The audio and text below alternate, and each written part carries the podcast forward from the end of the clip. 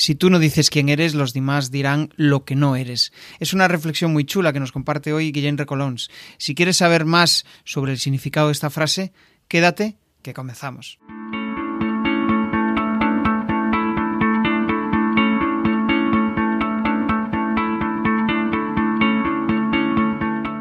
Bienvenido a Comunicar más que hablar. Soy Jesús Pérez y mi objetivo es facilitarte las herramientas necesarias para que puedas comunicar de una manera clara y provocar una reacción positiva en tu audiencia. Muy buenas, Guillem. ¿Qué tal? ¿Cómo estás? ¿Qué tal? ¿Cómo va eso, Jesús? Un placer estar contigo. Fenomenal. Pues la verdad es que invitado de excepción hoy en el, episodio del podcast. ¿Por qué? Bueno, para los que no te conozcan, es una persona que le encanta ayudar, que le encanta eh, aportar valor a través de la marca personal, con lo cual, pues la verdad es que hoy me apetece muchísimo conocer un poco cómo, cómo has conseguido, eh, pues precisamente pasar de trabajar eh, por cuenta ajena y de repente pasar a, a tener un proyecto como el que tú tienes, ¿no? que me parece súper interesante. Cuéntanos un poquito, de dónde, cómo ha sido ese proceso ¿no? para, para llegar donde estás ahora, Guillem. Pues sí, bueno, es un proceso que lleva unos cuantos años, no quiero engañar a nadie, no ha sido nada de que, que se gestionara, se cocinara de la noche a la mañana, eh, pero sí que es cierto que, que tuvo lugar a, raíz de un despido. Eh, y eso sucedió en el año 2004, a finales de 2004, y en, en ese momento eh, yo era socio y director general de una agencia y el presidente eh, pues me propuso una salida, una salida amistosa. Y en aquel momento es verdad que mm, tuve varias ofertas de otras agencias de publicidad. Yo trabajaba en publicidad, era, era mi, digamos, mi, ocupación principal. Y tuve varias ofertas de agencias y fue aquel momento, aquel chip en el que dije, no, no, ya no más, ¿vale? Ya, ya había trabajado más o menos en unas 6, 7 agencias y vi que la dinámica era muy parecida y entonces fue cuando decidí trasladar todo lo que yo conocía de la comunicación y de la publicidad a las personas. O sea, en vez de trabajar para marcas corporativas, trabajar para personas. Y esto fue así. Entonces, no fue de la noche a la mañana porque el periodo de adaptación a eso pues tardó un tiempo. ¿eh? Yo primero mm, incluso no sabía que esto se llamaba personal branding o gestión de marca personal, sino que sencillamente lo llamaba comunicación personal. Y fue así cuando empecé a tener, pues primero me acuerdo que tuve una empresaria eh, como, como clienta que quería pues ganar visibilidad, después un, un creativo, un pintor concretamente, eh, después tuve un político, después tuve otro político, después, bueno, y la cosa un poco con el boca a oreja fue, se fue agrandando. Cuando ya llevaba dos años con eso, una, amiga amiga, una buena amiga, que es americana, me dijo, lo que estás haciendo se llama personal branding. Y fue ahí cuando empecé a estudiar un poco este fenómeno, a leer a todos los, que no había muchos en aquel momento, ¿no? Pero eh, empecé a leer a todos los que había en aquel momento, que casi todos eran americanos. A cabo de poco tiempo en España surgieron tres, cuatro figuras muy potentes, Neus Arqués, Andrés Pérez Ortega, Oscar del Santo, en fin, em, empezaron a surgir eh, figuras interesantes y eh, entonces fue en, 2010 cuando, junto con otros socios, fundé Soy mi marca. Soy mi marca fue una agencia, la primera agencia que se fundó en el mundo exclusivamente de personal branding. Con lo cual nuestros clientes todos eran personas que querían potenciar su marca personal, ya fuera desde dentro de una organización o sencillamente freelances o gente que estuviera desde fuera. Esta fue un poco la, idea partida. Genial, estoy pensando en, todo ese proceso, ¿no? Y antes de tú empezar con eso, ¿existía la marca personal como tal aquí en España? ¿O realmente era algo... ¿Y cómo se trabajaba la marca personal en aquel momento? E-, era más intuitiva. Tienes que pensar que en, el año 2005, cuando yo empecé, no existía Facebook, no existía eh, Twitter, no había nacido todavía, estaba a punto de nacer. LinkedIn sí que es cierto que había nacido, pero no había llegado a España, no llegó hasta 2008. Con lo cual, claro, la marca personal era más un, tema de estrategia personal, de cómo eh, posicionarte, pero a través de eh, offline, 100%, ¿no? Y como mucho eh, de forma muy arriesgada lo que hacía, eh, recomendé a algunos de mis clientes crear un blog. Eh, pues hice el blog del señor Durán Lleida, que era un político que igual tú no recuerdas, pero que fue un político bastante interesante. Pues bueno, uno de los primeros blogs que hubo en España de políticos fue el de este señor. Em, el de también el de varios creativos, artistas, pintores, incluso empresarios. Entonces, teníamos ese medio sí que existía, el blog existe desde más o menos el año 2000, una cosa por el estilo, con lo cual esa era la fórmula. Fijaros qué cosa más primitiva, ¿no? Que, y que muchos luego lo dieron por muerto al blog eh, cuando realmente sigue existiendo.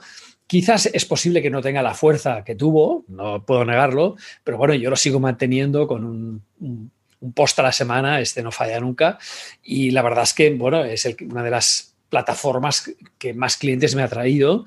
Y si me permites la metáfora, te podría decir que el blog es nuestra casa digital y cuando digo nuestra, quiero decir nuestra, porque LinkedIn no es tuyo, eh, Instagram no es tuyo, eh, Facebook no es tuyo, etcétera, y cualquier día lo pueden cerrar, como pasó con Google Plus, como pasó con muchas otras redes sociales. ¿no? Entonces, eh, primera recomendación, ya que estamos hablando, llevamos unos minutos, piénsate lo de tener tu propia casa digital. ¿Por qué no?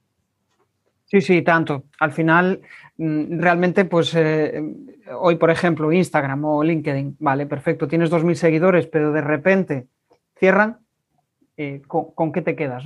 Sigo pensando en todo esto de, la marca personal, ¿no? Y, cómo al final, pues, conseguisteis introducir eso aquí en, bueno, en España, en Latinoamérica.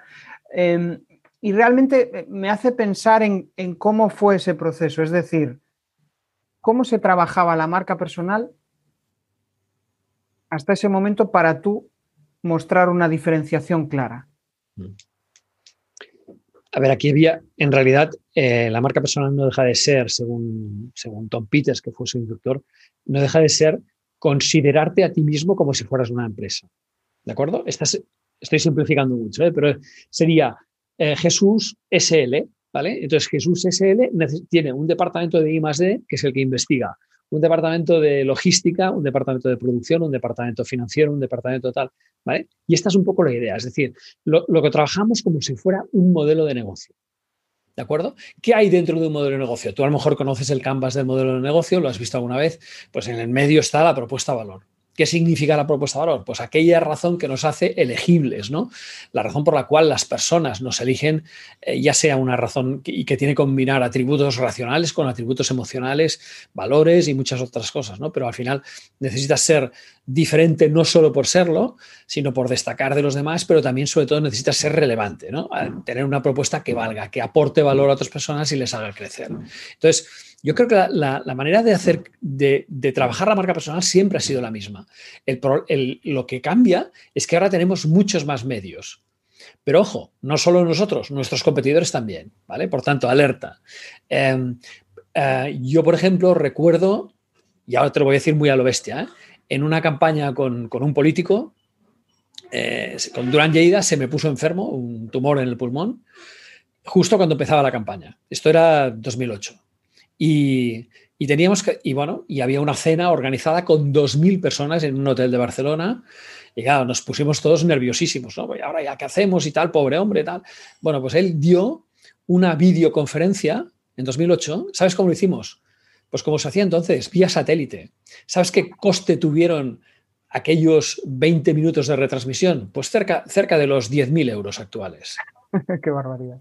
Y ahora tú y yo estamos retransmitiendo a un coste cero patatero. Quiere decir que, para que veas un poco que yo creo que las estrategias se han mantenido bastante, lo que se han cambiado son las tácticas, pero han cambiado para todos. Yo siempre lo digo, digo, ahora tú tienes unas ventajas muy importantes porque puedes disponer de un blog, de un podcast, de un streaming, de unas redes sociales, de, yo qué sé, de mil otras, o de un canal de YouTube o un canal de Twitch, o yo qué sé, o eres TikToker o lo que sea, pero es que el otro también. Con lo cual, al final, lo que nos va a distinguir no es el uso del medio, sino que es el mensaje. Y el mensaje no deja de ser una expresión viva de la propuesta de valor, ¿vale? La razón que nos hace elegibles, ¿no? Por decirlo así, atractivos. Genial. ¿Es posible em, vivir sin tener marca personal? Y, voy a explicarme un poco más. Imagínate que estás empezando a trabajar en, este mundo del online, vienes del offline y, bueno, pues quieres montar tu negocio. ¿Puedes vivir sin, marca personal o te va a costar? Te voy a decir que depende. Eh, es decir, no podemos dar la misma receta a, todos los pacientes porque, eh, ¿sabes? Cada paciente es un mundo. Eh, yo, por ejemplo, he trabajado con directivos de organizaciones, personas que están en consejos de dirección, que les he dicho que es mejor que no estén en las redes sociales. Porque hemos hecho una prueba con una red que todos conocemos, que es LinkedIn, y, ¿qué pasaba? Que esa persona después de estar ahí era más infeliz que antes de estar ahí. Porque es una persona que quizá le quedan 10 años de vida, útil o 5 años de vida útil, digamos, y que a él lo que le gusta es generar las relaciones pues no lo sé, pues de la manera más tradicional, en un almuerzo, en un, pues compartiendo un viaje de tren o un viaje de avión, etcétera, o en un club de lo que sea. Entonces, yo a esa persona no le recomiendo eh, otra cosa que no sea la medición de su reputación online. Eso sí, porque eso, o sea, el hecho de que tú no estés en las redes no quiere decir que tengas una, mala, una buena reputación o una mala. O sea, tú, eh, todo deja marca. Yo siempre lo digo, ya sabes que es mi claim personal. Y entonces, aunque tú no estés en las redes sociales, puede ser que te estén dejando verde. Por tanto, tú tienes, tú puedes no estar, pero sí que tienes como directivo o como persona importante de una organización la necesidad de monitorizar qué está pasando, al menos con tu nombre, con el nombre de tu empresa, con el nombre de tu equipo, con el nombre de tu marca, lo que quieras. Entonces, esto son cosas distintas. Pero no se puede dar una receta a todo el mundo. Lo que sí es cierto es que, por ejemplo, las personas que no están también dejan marca. ¿Eh? también deja marca, es lo que está diciendo, y quizá involuntaria. ¿Por qué yo recomiendo estar normalmente? Porque al menos tú tendrás el control de tu marca. ¿vale? Si tú, por ejemplo, y esto pasa mucho también con, con, personas que tienen cargos administrativos, personas que son apoderadas, que son administradores, que son tal de empresas y que a lo mejor no están en ninguna red social. Y cuando tú buscas un nombre, ¿qué aparece? Aparecen 25 webs de estas de venta de datos que te dicen que este señor es administrador de tal empresa, de tal otra, de tal. Eso es basura digital. Esto es pura basura. Entonces, si tú, o, a lo mejor sale que corrió en una carrera en, Vigo eh, y hay una asociación que se llama Runedia que sin pedirnos permiso, pues publica nuestros datos, digamos, nuestro nombre, nuestros apellidos y nuestra marca en 10 kilómetros o en media maratón o en una maratón, ¿no? Entonces, eso, todo eso es basura. Em, estoy cansado de ayudar a personas que se han descargado un software de, no voy a decir la, marca, pero bueno, te lo puedes imaginar, un software de una marca muy conocida. Y, claro, no se leen la letra pequeña cuando se descargan el software. Gratuito y no hay nada en este mundo, ¿no? Al descargarse eso gratuitamente, ellos están aceptando que ceden sus datos no solo a esta empresa, sino a terceras empresas. Y en esos datos está el teléfono y la dirección particular. Entonces, claro, me he encontrado con empresarios con los que eh, sus datos privados están hechos públicos. Entonces, eso quiere decir que nosotros necesitamos tener el control de nuestra marca. Si tú no publicas nada, si tú eres una persona pasiva en Internet, lo que pasará es lo que decía mi amigo Ramón Fresha, es decir, si tú no dices quién eres, los demás dirán lo que no eres o dirán lo que no te interesa que se diga de ti. ¿eh? Con lo cual, es mejor tener una actitud activa. ¿Vale eso para todo el mundo? Para unos más que para otros, de acuerdo. Pero sí que es cierto que vale la pena, por lo menos, no hay que estar en todos los canales ni, en todas las plataformas, ni mucho menos, ni, lo recomiendo, pero sí que por lo menos estar en algunos, que es donde estén tus posibles clientes. Y ojo, no estoy hablando a autónomos, ¿eh? estoy hablando a personas que trabajan también por cuenta ajena. ¿eh? Lo de tener un blog también lo digo para personas que trabajan por cuenta ajena. Lo de tener perfil en Twitter y activo o en LinkedIn o en la red que quieras o en Instagram, también lo digo para esa persona. Porque si no, luego se produce el síndrome de ese de que todo el mundo se acuerda de Santa Bárbara cuando truena. ¿Eh? que cuando te han despedido, entonces, oh, corriendo a trabajar mi marca personal. Claro, ese ojo, porque el, posicionar una marca personal no es una cosa que se haga de la noche a la mañana. Tú, Jesús, puedes dar fe, lo has, lo has vivido en tus propias carnes y nos puedes contar que esto es un proceso que tiene una gestación lenta, ¿vale? Es, es un embarazo largo, ¿vale? Entonces, eh, más vale, más vale, aunque sea a un nivel bajo, pero preocuparte por, el, por tu reputación, que sería un poco lo que opinan los demás de lo que tú haces o no haces, ¿no? Eh, porque así tendrás una, marca un poco más sólida al final. Y eso yo, eso yo creo que es muy importante también. Estoy pensando en, lo que has dicho, ¿no? Y al final, pues eh, me quedo con, esa, con esa clave que nos has dado, ¿no? depende del tipo de personalidad que eres, de personalidad que seas, pues puede que te interese o no, dependiendo del grado de exposición que necesites, y, al final eso también te puede dar eh, más problemas que, beneficios. ¿no?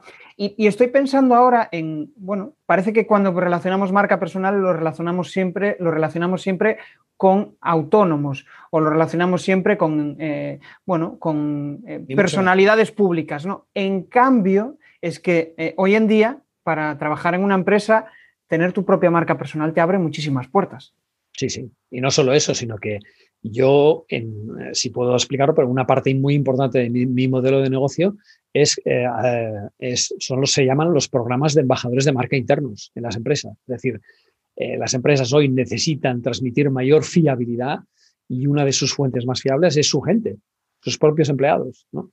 sus propios profesionales. Entonces, lo que, lo que hacemos en estos programas, lo primero es trabajar la marca personal de cada uno y cómo están tus perfiles y por qué no tienes un perfil en LinkedIn, por qué no tienes un perfil aquí, pues qué te parece, lo valoramos, lo hacemos, oye, trabajamos la propuesta de valor, trabajamos el mensaje, trabajamos el elevator pitch, cómo desarrollamos tu, perfil de LinkedIn a nivel de, del about me, del acerca de, etcétera, em, si vale la pena hacer un vídeo de presentación, si no vale, y eso para personas que están en empresas, porque al final yo creo que eh, la, la marca son las personas las marcas cada vez más se están humanizando.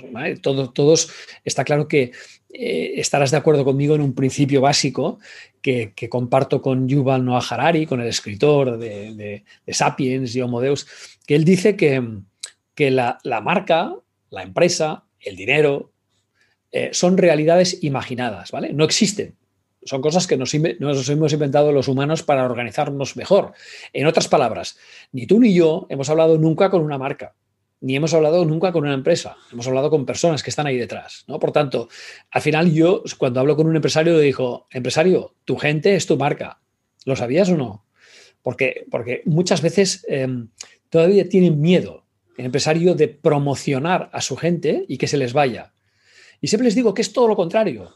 Si los promocionas, se van a quedar, porque no van a querer salir de ahí. Van a estar en un entorno en el que se van a notar con, mayor autoestima, con mayor, eh, en fin, con mayor cariño. ¿no? La empresa está procurando por su marca personal, por su eh, visibilidad eh, pública, etcétera. Con lo cual, al revés, lo que van a hacer es tener más ganas de quedarse en esa compañía que apuesta por ellos y apuesta por su marca personal.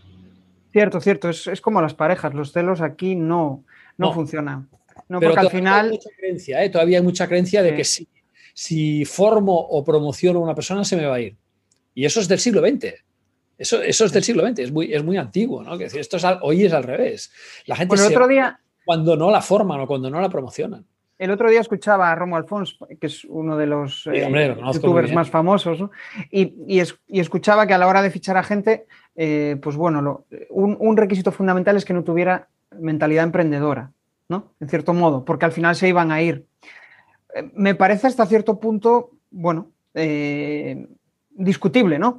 Pero mm, si tú cuidas bien a una persona, aunque tenga mentalidad emprendedora, al final, pues eh, si puede ejercer mm. esa actividad dentro de la empresa, como puede hacer Google o como pueden hacer muchas empresas de, vamos, de, tecnología, pues en cierto modo yo, pueden permanecer en la empresa.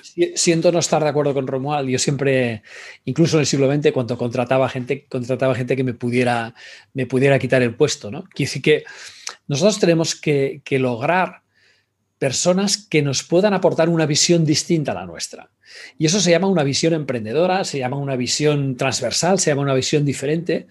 Montar un equipo con personas iguales que tú no tiene ningún sentido porque todos van a pensar igual, ¿no? Tú necesitas buscar, oye, pues 16 arquetipos distintos para montar un buen equipo, ¿no? Porque hay 16 arquetipos según, según eh, muchos, muchos test que hay por ahí de imagen, ¿no? Entonces, mm, yo creo que la, visión, cuando Tom Peters creó su manifiesto que se llamaba The Brand Called You, la marca llamada tú, en, fíjate, en el 97, ahí sí que no existían ni los blogs todavía, ¿no?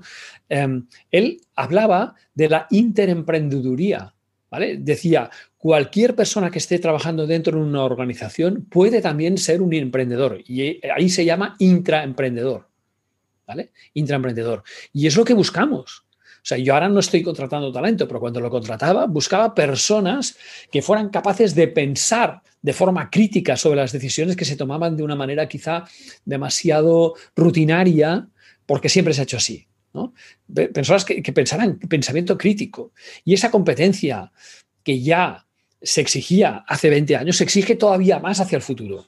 O sea, estamos buscando personas que tengan pensamiento crítico, que sepan, eh, eh, que sepan analizar una tarea y decir, oye, ¿por qué esta tarea no se hace de otra manera? ¿Por qué nadie ha pensado en introducir este, este y este otro cambio? O hacerla mm, eh, este día de la semana en vez de aquel, o, lo que fuera, ¿no? Entonces, yo creo que buscamos a personas así, ¿no? Con lo cual siento no estar de acuerdo con Romual, al cual conozco personalmente, y me parece un crack del SEO. lo es. Es un ¿Eh? crack a nivel comunicativo y a nivel... comunicativo y um, siento no estar de acuerdo con él, porque además yo he estado en su, agencia eh, y tiene personas que son muy potentes y que son emprendedoras. Por lo tanto, eh, yo creo que no nos ha dicho la verdad. Sí, es, en uno de los vídeos de. Tiene un nuevo canal de Big SEO donde habla del interior de la, o sea, del interior de la empresa, ¿no? De, cómo funciona por dentro. Y era una charla que tenía con, con una chica de recursos humanos, creo recordar. Eh, espero no haberme confundido. En caso de que sea así, lo corregiré a, posteriori, pero en principio fue lo que entendí. Bueno, a ver, Guillem. Romuald, siempre, siempre va contracorriente de todo, ¿eh? O sea que me creo, todo lo que puedas decir de Romuald. con cariño, ¿eh? con cariño. Sí, sí, no, eh, obviamente es, vamos, siempre trata de romper los esquemas.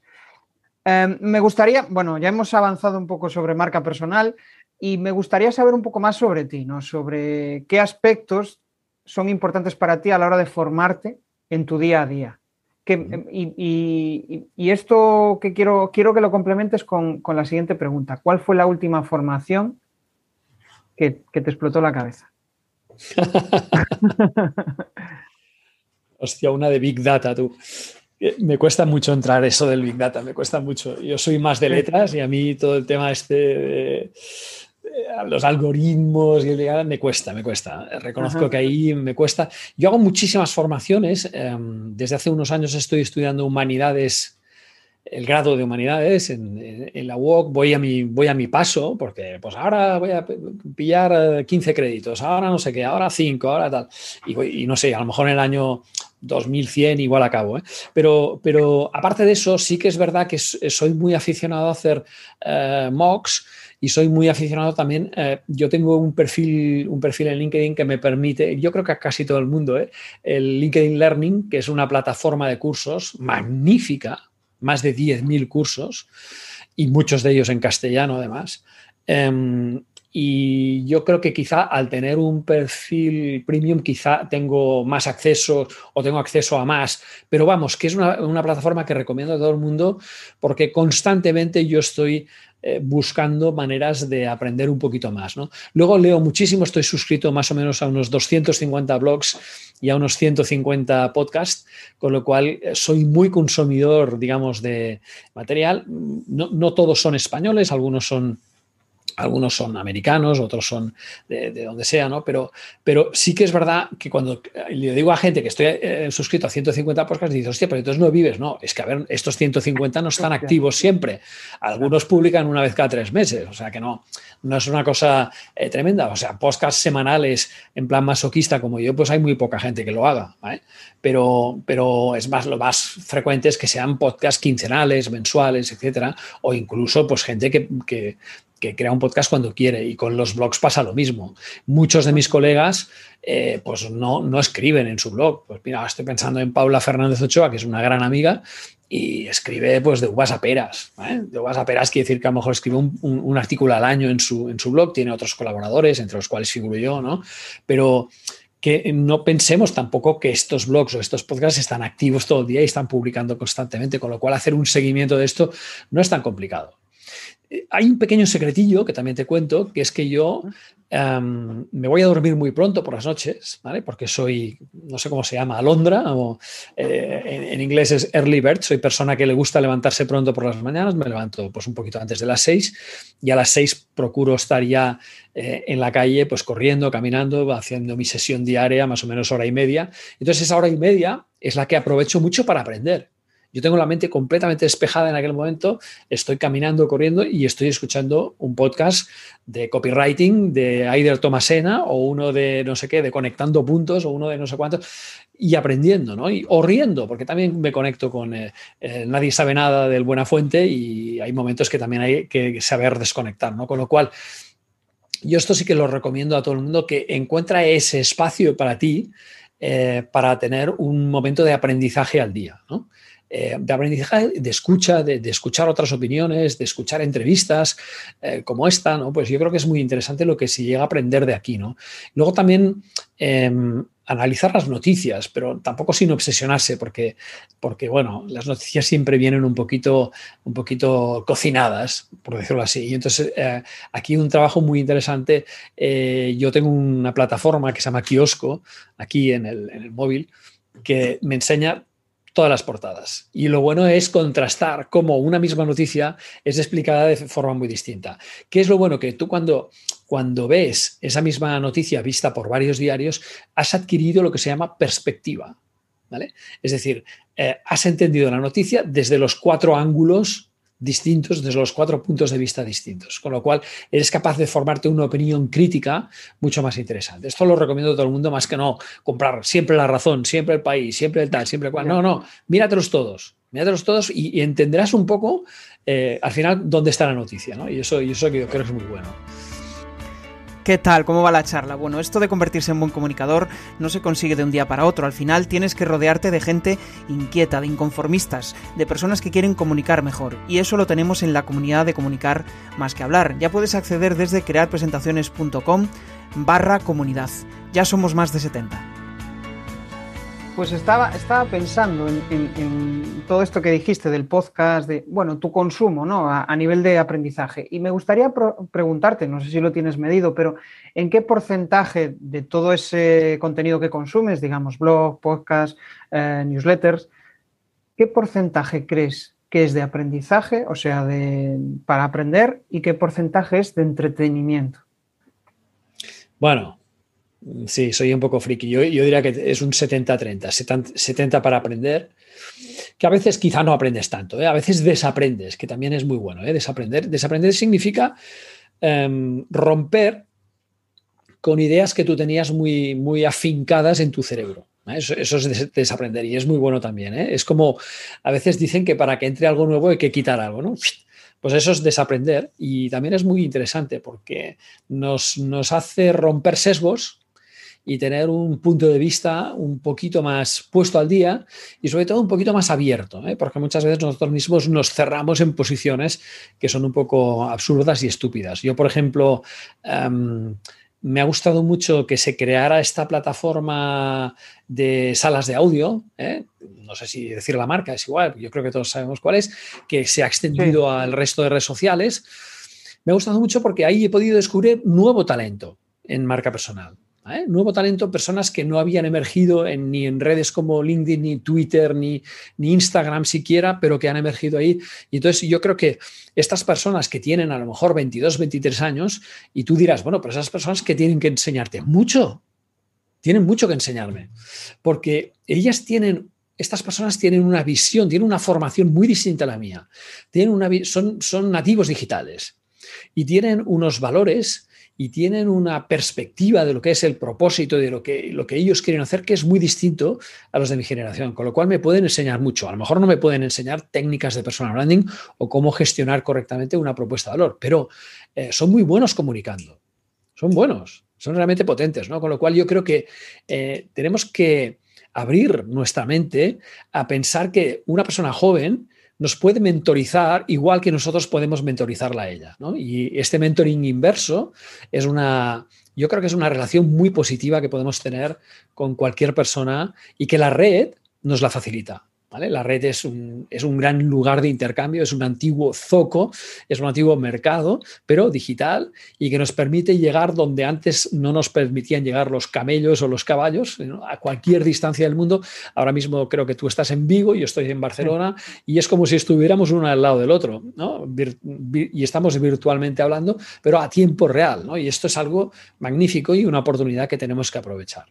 Sí, sí, de hecho estaba pensando ¿no? en, en esa nueva red social, eh, social, entiendo que te refieres a Clubhouse, eh, que es una, bueno, pues una red social muy, muy interesante en ese aspecto. De hecho, lo que tú decías, lo, lo del social audio, ¿no? De hecho, hoy lo comentaba con Roberto Pérez Marijuán y me decía que realmente cuando hay una nueva red social al final es una nueva oportunidad para convertirte en influencer en esa red, ¿no? Digamos, en una persona influyente.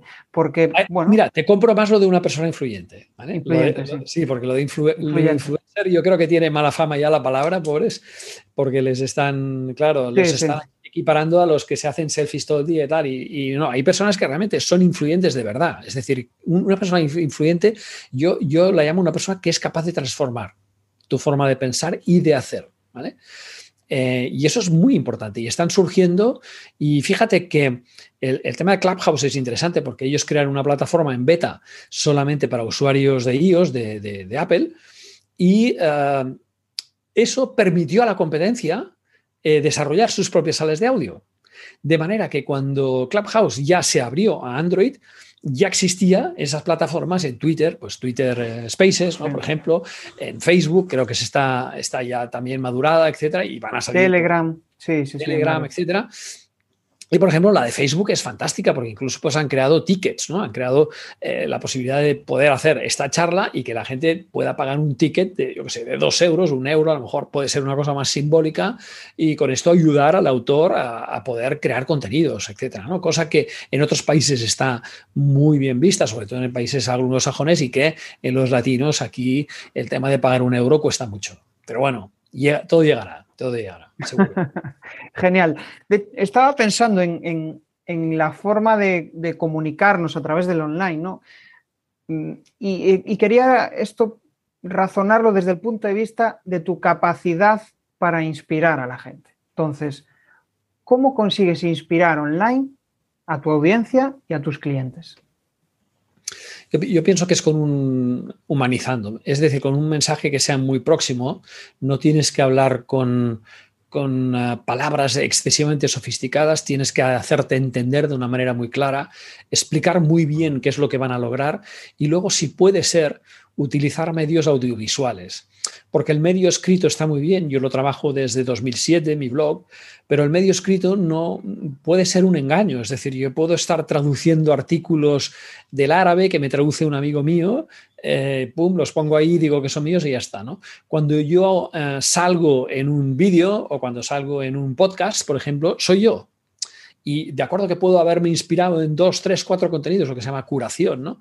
Pero al final eres tú con tu propio lenguaje, con tu propio lenguaje no verbal puesto ahí, que decir, esta manera de gesticular, de mirar, de moverse, de pausar, de, de respirar incluso, eso transmite mucho más que cuatro líneas, ¿estás de acuerdo? Entonces, eh, la manera de inspirar muchas veces es es humanizar, es decir, intentar llegar a esa persona de una manera que le sea fácil entender y que incluso si tú, por ejemplo, eres una persona que, entre tus fortalezas está el humor, utilízalo. Si entre tus fortalezas está la empatía, utilízala. Si entre tus Entonces esto yo creo que es muy bueno. No podemos generalizar porque yo no puedo decirle a nadie que simule ser algo que no es. ¿De acuerdo? Y yo creo que hemos de ser muy consecuentes con lo que somos. Pero aprovechar esa fortaleza al máximo.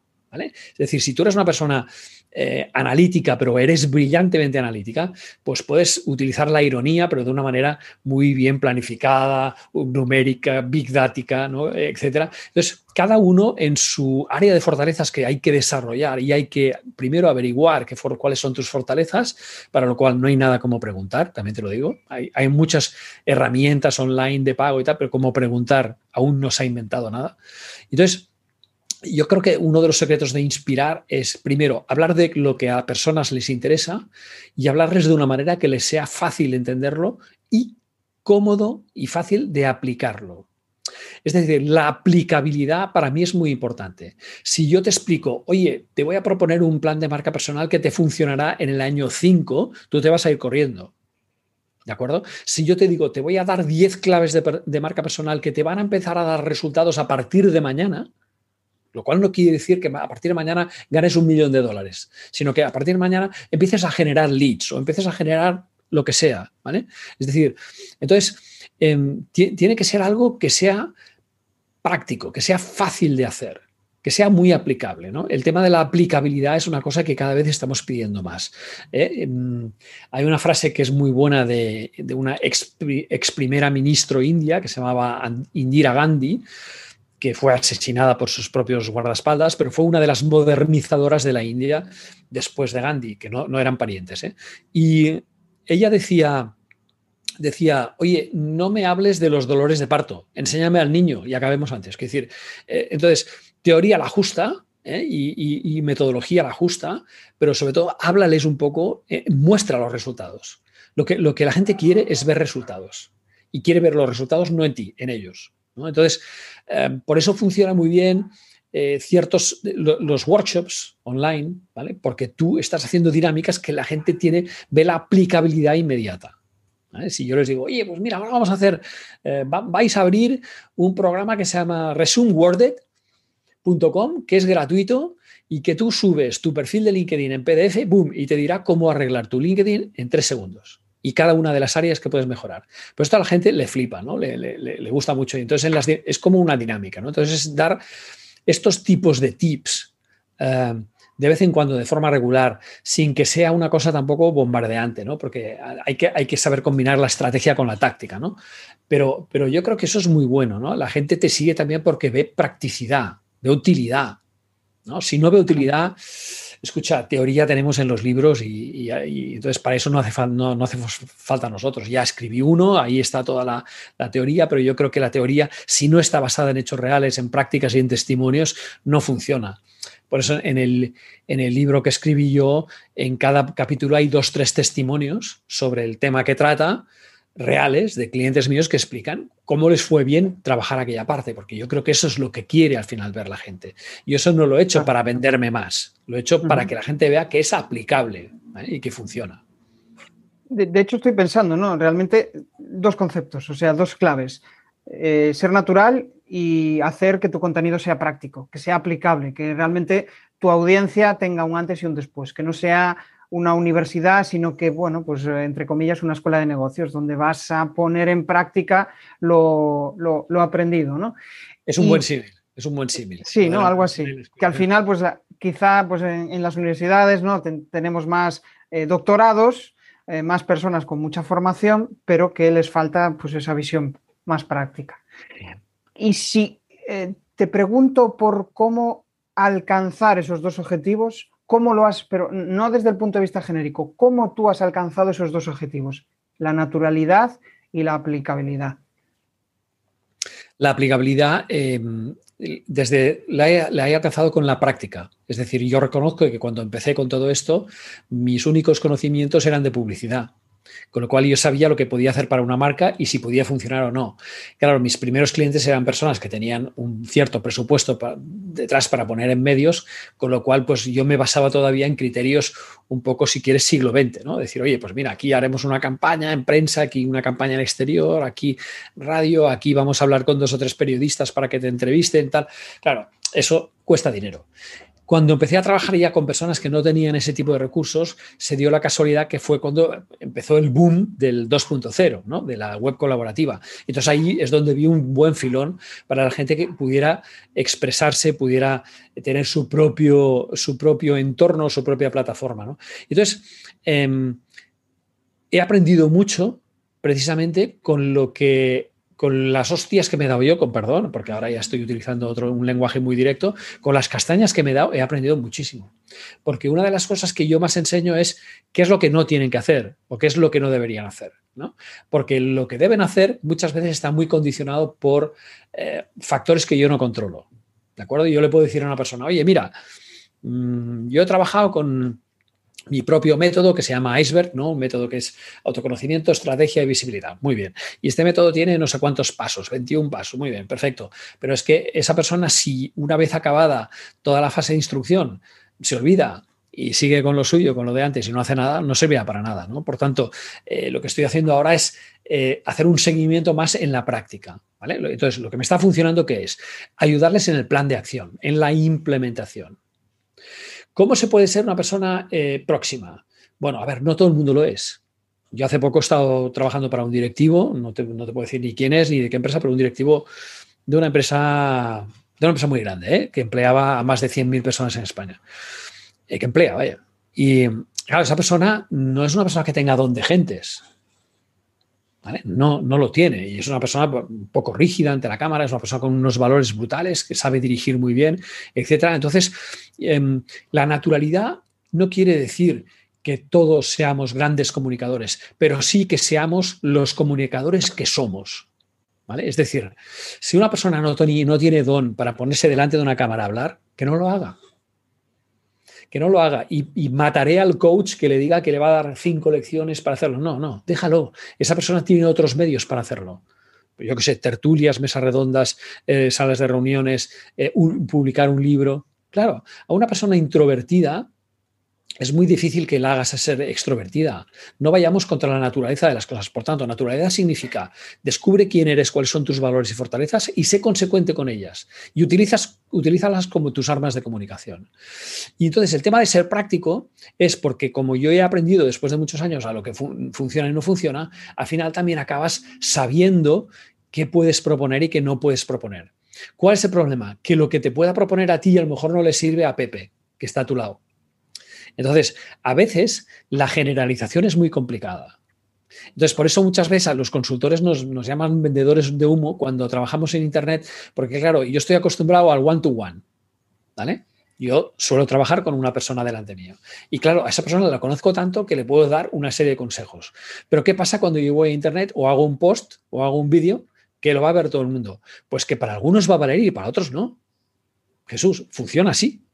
Es que funciona así. Y entonces ahí tenemos ese pequeño problema, con lo cual cada vez que tú haces un contenido en tu podcast, por ejemplo, has de pensar que habrá mucha gente a la cual no le va a llegar, porque no es destinataria directa o no es el tipo de arquetipo de personalidad de persona que sería capaz de hacer eso. A mí cuando hablo con un, especialista en marketing digital, que me dice, no, es que tú en tu blog deberías poner anuncios de, AdSense y de no sé qué, y aceptar colaboraciones externas de gente para posicionar palabras clave y tal. Lo siento, no puedo hacerlo. No puedo, tengo pudor, tengo pudor de hacer eso, pero en cambio hay otras personas que no lo tienen. Si no lo tienes, adelante, ¿no? Entonces cada uno tiene que ser consecuente con sus valores y fortalezas. Esto yo creo que es una parte importante. Y en cuanto al tema práctico, oye, em, al final todos, incluso un chaval de 20 años, es capaz de hacer un decálogo de 10 cosas que tienes que hacer bien para que esto funcione. Y uno de 20 años también lo puede hacer. Para gente de su generación, quizá, ¿no? Pero todos lo podemos hacer. ¿En base a qué? En base a lo que hemos aprendido, a las castañas que nos hemos dado y a los resultados que hemos ido obteniendo poquito a poquito. Qué bueno. Y, estoy pensando, realmente, ¿hasta qué punto muchas veces ese pudor o ese decir no puede ser un, tema de mentalidad, de mindset? Yo creo que es un tema más de, que tiene relación con los valores. No tanto con la mentalidad, no tanto con la personalidad, sino con, con la propia educación, de dónde venimos. A mí, por ejemplo, pues eh, yo, yo no era partidario de tener una newsletter porque esto de molestar a la gente con un correo electrónico, hasta que esto fue de las cosas que sí acepté hacer al final, porque bueno, eh, no paraban de martillearme y todo eso. Entonces al final pues acepté la newsletter, pero... ¿Y qué sientes ahora después de, pues, de todo eso? No te creas que me siento muy bien, ¿eh? porque, a ver, claro, quien recibe la newsletter es porque se ha suscrito, eso está claro, ¿no? pero, pero mm, eso de que te invadan en tu correo electrónico y tal, yo, yo soy más partidario de, por ejemplo, em, yo tengo, utilizo una herramienta que a lo mejor tú conoces que se llama Feedly. Y Feedly es una aplicación que la tengo aquí, ¿no? que me permite suscribirme pues, a, uno, a esos 250 blogs a los que estoy suscrito, que son de categorías muy distintas. No todo es personal branding, no todo es marketing directo, también a veces son temas culturales otros. ¿no? Entonces, quiero ser yo quien elija cuándo quiero ver esos contenidos, ¿no? Eh, y no que otro elija por mí cuál es el momento, ¿no? Entonces, em, cuando yo veo el correo y veo cinco mails de, suscripciones que tengo por correo electrónico, pienso, ostras, no es un buen momento. Y a lo mejor me he perdido algo muy importante, ¿no? ¿Por qué? Porque mi mejor momento para ver eso, pues yo qué sé, son los viernes por la tarde, ¿no? Entonces, ese es un pudor muy relativo, quiero decir, es, es es, aquello de, a mí no me gusta que me invadan y entonces por eso no me gusta ser invasivo. Ahora, también es verdad que yo cada semana doy el coñazo con un vídeo que se llama Tienes un minuto, que es un resumen, con un post, con un podcast, en fin. Eh, entonces, pero bueno, ¿sabes para quién nos hacemos pesados? Eso es para las personas que tienen comunidades muy pequeñas. Tú date cuenta de una cosa. Si, si tú tuvieras eh, un perfil de LinkedIn con 50 seguidores, cuando te encuentres a uno por la calle te dirá, tío, te pasas el día publicando. Joder, hablo LinkedIn y solo te veo a ti. Porque, porque claro, solo tiene 50 seguidores y de los 50 solo uno es creador o curador de contenido, que eres tú. Entonces, eh, para él, tú serás un martirio para esta persona. ¿Por qué? Porque tiene una comunidad muy pequeña. Y lo mismo pasa en cualquier otra plataforma, como puede ser TikTok, como puede ser, bueno, TikTok no, porque te sugiere ya las cosas más virales y tal. Pero, claro, lo que pasa es esto, que cuando tienes una comunidad pequeña, tu timeline se reduce a muy pocas personas que son aquellas que crean. Y entonces ahí nos podemos hacer muy pesados para esa gente. Yo lo siento mucho por ellos. Y siempre les acabo diciendo, oye, lo que tienes que hacer es haz crecer un poco tu comunidad. Porque LinkedIn, ya sabes, ya sabes que, a diferencia de otras redes, en LinkedIn el tamaño sí que importa. Esto se lo digo a Se ríen mucho. De hecho, antes dijiste una herramienta para analizar el perfil de, LinkedIn. Me quedé pensando, eh, ¿qué herramienta era para analizar el perfil? Hay varias. Hay, una que es de la propia Microsoft, de propio LinkedIn, que se llama Social Selling Index. Sí, esa sí. Pero antes dijiste, puede ser que dijiste. Sí, ah, Resume, resume Worded. ResumeWorded.com, esta es muy interesante porque. Resume em, Worded. Se escribe W-R-D-E-D-E-D. E Exacto. Resume, aquí esta herramienta lo que hace es como, como LinkedIn no permite aplicaciones externas que hagan un login porque entonces te las bloquean o, te bloquearían a ti tu perfil. Lo que han hecho es, es, muy inteligente, que dicen, bueno, tú descarga tu perfil en PDF, que prácticamente está casi toda la información, excepto los vídeos, las fotos y tal, está todo ahí, y súbeme el perfil en PDF. Y entonces, por inteligencia artificial, hay un robot que codifica toda la información y entonces te da los resultados de tu perfil en cuanto a titular, en cuanto a eh, el, el, About Me, el resumen, en cuanto a la experiencia profesional, en cuanto a la formación, en cuanto a tal, en cuanto a networking, y te dice en cada uno cómo puedes mejorarlo, qué cosas puedes hacer y cuánto tiempo vas a tardar en arreglarla. O sea, es, brutal. Ah, genial. Si, además contratas la, versión de pago, pues además te hace zumo de naranja y, te hace más.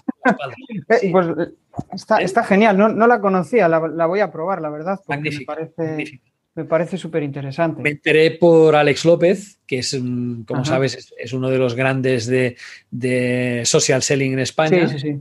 Y, especialmente LinkedIn, él, está un poco, eh, es de las personas que LinkedIn llama cuando tienen que probar en beta alguna cosa y entonces eh, yo pues casi siempre lo sigo muy de cerca y, eh, además yo mismo me creé un, mi elevator pitch en LinkedIn, en la foto de perfil, me enteré por él y fue de los, fui de los primeros en hacerlo porque me pareció muy interesante.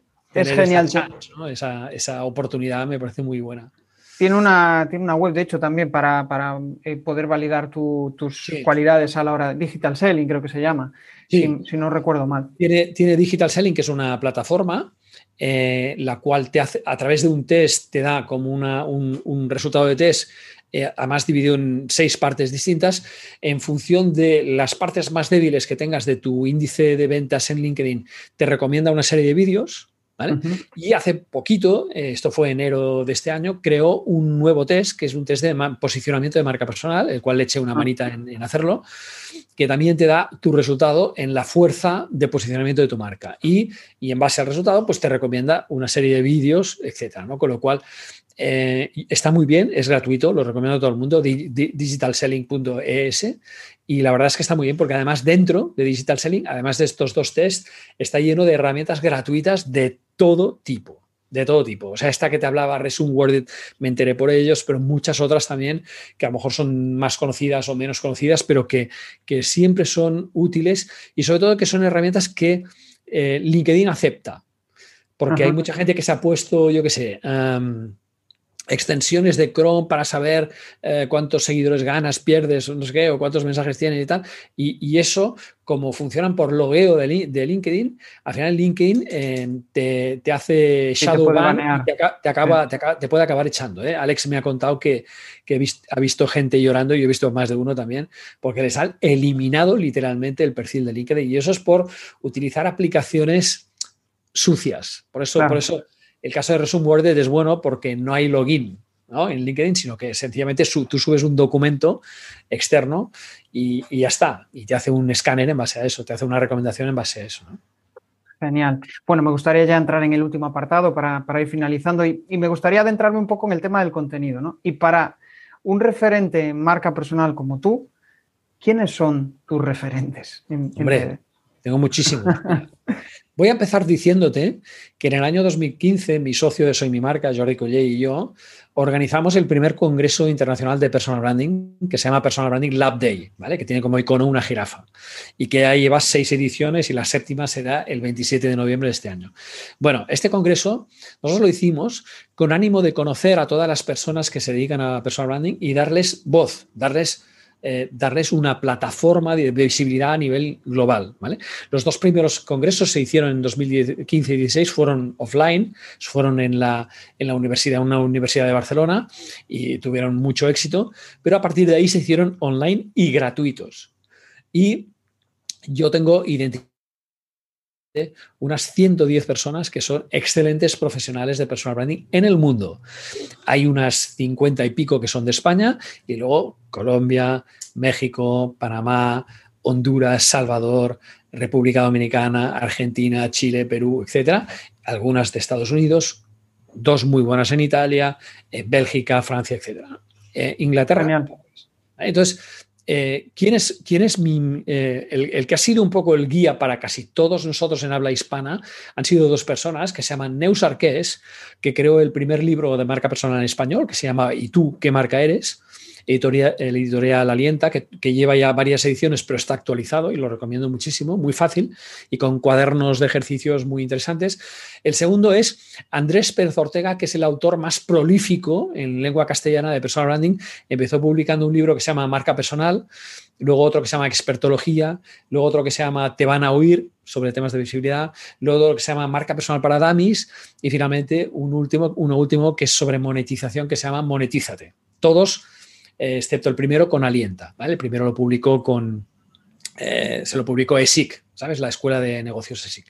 Y, um, y luego aquí podría introducir Oscar del Santo, que ha escrito también varios libros, Arancha Ruiz, fantástica, que ha escrito tres libros que tienen mucha relación con la marca personal. Um, eh, también te podría hablar de Noemí Vico y Jane del, del, del, Tronco, que escriben un libro que se llama Smart Feedback, que es magnífico para, para profundizar sobre la parte de autoconocimiento de marca personal. Xavi Roca, con un libro que se llama Desmárcate, Pablo Adán con, con muchos libros, porque tiene siete, ocho publicados, pero hay uno que se llama El Reto, eh, que es una verdadera maravilla. Em, bueno, hay eh, Eva Collado con un libro que se llama Marca Eres Tú, muy bueno, muy potente muy, muy interesante. Em, y luego ya te podría hablar de los libros de fuera, pues hay un libro que se llama Vende tu marca personal, de Raquel Gómez, este es colombiano. Em, eh, hay, hay, muchos, muchísimos. Ahora quizá mi memoria me falla, pero, te puedo asegurar que tengo eh, muchísimos referentes, los sigo muy de cerca. Yo he creado una lista en Twitter que se llama Referentes de marca personal o, Personal Branding, me parece que se llama Personal Branding, que ahí están todos. Si alguien quiere seguirlos, eh, es una manera fácil, digamos, de encontrarlos. Pero también en la web de eh, Personal Branding Lab Day, lab de laboratorio, day.com, ahí eh, de un vistazo vas a ver a todos los que son para mí, eh, bueno, para mí y para muchos referentes del personal branding, porque cada año les invito a dar una charla o un minuto de oro, que es un formato de vídeo muy corto, o un debate. Me he dejado mucha gente, Mónica Mendoza, Paula Fernández Ochoa, em, eh, Cristina Mulero, también han escrito eh, muchos libros, em, pero yo te diría que más o menos, estaba diciendo mis referentes, y en Estados Unidos mm, sigo muy de cerca a tres personas que son eh, William Arruda, quizá quien más me gusta, que publica mucho en la revista Forbes, em, Dan Schaubel y Jason Alba, que también me gusta muchísimo. Está Catherine Caputa, bueno, hay miles de autores. En Italia hay que seguir sí o sí a, hostia, iba a decir a Adriano Celentano, no, este es un músico, a Luigi Centenaro, que ha creado un, personal branding canvas muy potente y yo estoy ahora hablando con él para ver si hacemos un libro a medias aquí y lo publicamos aquí en España. Em, eh, yo creo que hay muchos muy buenos referentes, no solo anglosajones, sino eh, también, sobre todo de Latinoamérica. Y yo te diría que España es de los países donde el tema de la marca personal es más potente. Por ejemplo, no, nada que ver con Francia o con Italia. Italia también, pero Francia poquísimo. Se, trata, se trabaja muy poco el tema este. ¿no? Eh, se trabaja más lo que sería la parte más de reputación directiva. ¿vale? Pero no marca personal para todo el mundo como estamos haciendo aquí. Eres un libro, un libro abierto, Guillem. De hecho, estamos terminando y bueno, se me quedan muchas preguntas en el, tintero, pero eh, voy a introducir hoy una pequeña novedad. Voy a introducir un test que le llamo el test de las cuatro preguntas. Y son cuatro preguntas, pues eso, para responder de una forma Corta. sencilla, abierta, cortas y, y así ya nos despedimos. Dispara. ¿Tu app favorita? ¿Perdona? Tu app tu aplicación ah, favorita. Aplicación favorita. Ostras, ostras, ostras, ostras. una que se llama SEO Edge. Ah, ¿Es, para un plugin o.? No, no, no. Es, no, no, es una, es, una aplicación que la tengo en el, iPhone. Por desgracia, no hay versión de Android y es una lástima. Pero, es para SEO, para, para... Es para controlar SEO, sí. Entonces tú tienes una ah. web, tú tienes una web, le pones cinco palabras clave, ¿vale? Y te dice en qué lugar está ah. cada palabra en Google. ¿Vale? Ah, genial. SEO H. ¿Y hay versión para móvil? Perdón, para PC, seguramente. No, no, de esta eh, exactamente no. Y entonces está cada día a las 12 te, refresca y te dice pues cómo han cambiado esas palabras. Entonces, hasta cinco keywords es gratuita, puedes poner dos words, dos, dos webs y cinco keywords en cada web. Y entonces hasta cinco es gratuita. ¿Ves? Por ejemplo, hoy he bajado mucho en Employee Advocacy, he bajado tres posiciones, he subido una en mejores libros de marca personal, me mantengo número uno en personal branding empresa, número uno en executive branding. Pues es una manera de, también ir sabiendo cómo vas. Esta aplicación para mí es brutal, es buenísima, pero claro, es para creadores de contenido, esta no vale para todo. Claro, claro no es eh, para podcast no, no, es válida, ¿no? No puedes hacer el seguimiento de, del feed pues, RSS, supongo. a ver, si tuvieras el podcast hospedado en una web, sí, en un WordPress, sí. Ajá, vale. entonces sí. Vale. Siguiente pregunta. ¿Cuál es el contenido que más te gusta en LinkedIn? El que más me gusta de contenido es el que me, me habla de cosas nuevas y normalmente yo lo que hago es que sigo, o sea, tú sabes que en LinkedIn puedes contactar y puedes seguir, pues sigo a varias personas que cada semana LinkedIn me dice, oye, esta semana he escrito, pues yo qué sé, eh, William, tal, no sé qué, sobre el tema de People Analytics y hay un descubrimiento que puede ser de utilidad para el tema de personal branding y tal. Entonces, hay varias personas a las que sigo y que me gustan muchísimo, pero normalmente, por ejemplo, me gusta mucho lo que publica la revista Harvard Business Review, eh, es brutal. Tienen una sección de personal branding que no te la acabas nunca. La revista Forbes, la revista INC Inc. es, es brutal y ellos tienen sus perfiles de LinkedIn muy, muy potentes. Estas empresas suelen creer mucho en LinkedIn. En España también creemos mucho. En Hispanoamérica están en ello, están empezando. No era una red que ellos consideraran hasta ahora. Tú miras los perfiles de LinkedIn de grandes influencers americanos y muy poco hispanoamericanos. Y bueno, les está costando un poco esta red, ¿eh? igual que, por ejemplo, les cuesta mucho a los portugueses, les cuesta mucho Twitter, ¿no? que no, no entran en Twitter ni que los maten. ¿no? Bueno, pues esto cada país tiene sus, cosillas, pero bueno, sí, sí, yo me nutro mucho de, este tipo de, contenidos también. Genial. Tercera, eh, ¿tu cuenta de LinkedIn o Instagram favorita? Bueno, de LinkedIn, mm, yo, diría que para mí la, de la que más aprendo es la de Alex López eh, y, la, y la de Inge. Mira, estaría entre Inge Saez, no sé si la conoces, es una bilbaína que tiene una sal tremenda y que además habla de una manera muy llana, muy, muy cercana, es lo que decíamos antes, ¿no? Em, Alex quizás un poquito más corporativo, ¿vale? Aunque si lo conoces personalmente es para llevártelo a casa, si no fuera porque mide dos metros y no sabría dónde meterlo, eh, pero me lo traería a casa, ¿sabes? Y le, daría una habitación para vivir, porque es el tío más majo del mundo. Pero eh, Ingesat también es muy buena, me gusta mucho, es eh, de una, una, comunicación con una frescura muy grande, está muy bien, me gusta muchísimo. Genial. Y ya la última, imagínate que esta semana te dan la opción de sentarte con cualquier persona a tomar un café. ¿Con quién sería? Hostia, me has matado. Con Tom Peters. Guay. Genial.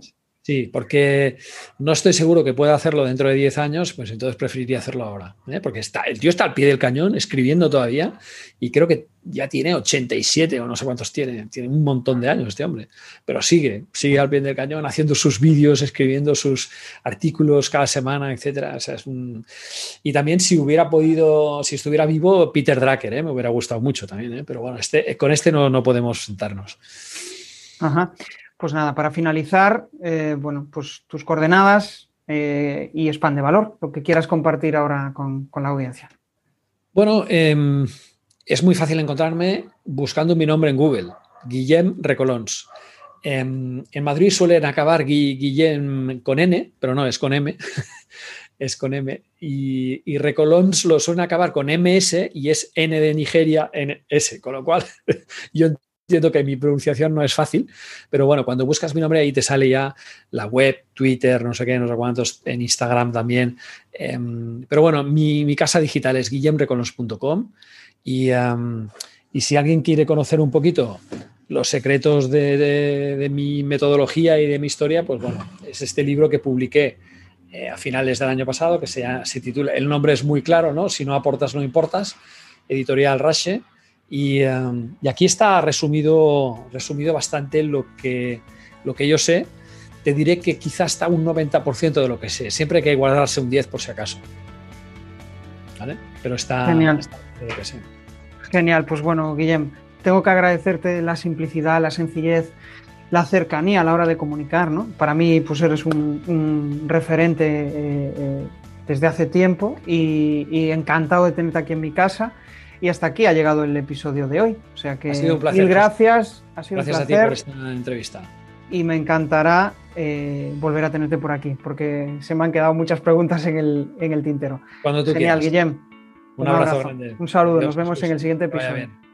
Esto de convertirse en buen comunicador no se consigue de un día para otro. Al final tienes que rodearte de gente inquieta, de inconformistas, de personas que quieren comunicar mejor. Y eso lo tenemos en la comunidad de comunicar más que hablar. Ya puedes acceder desde crearpresentaciones.com barra comunidad. Ya somos más de 70.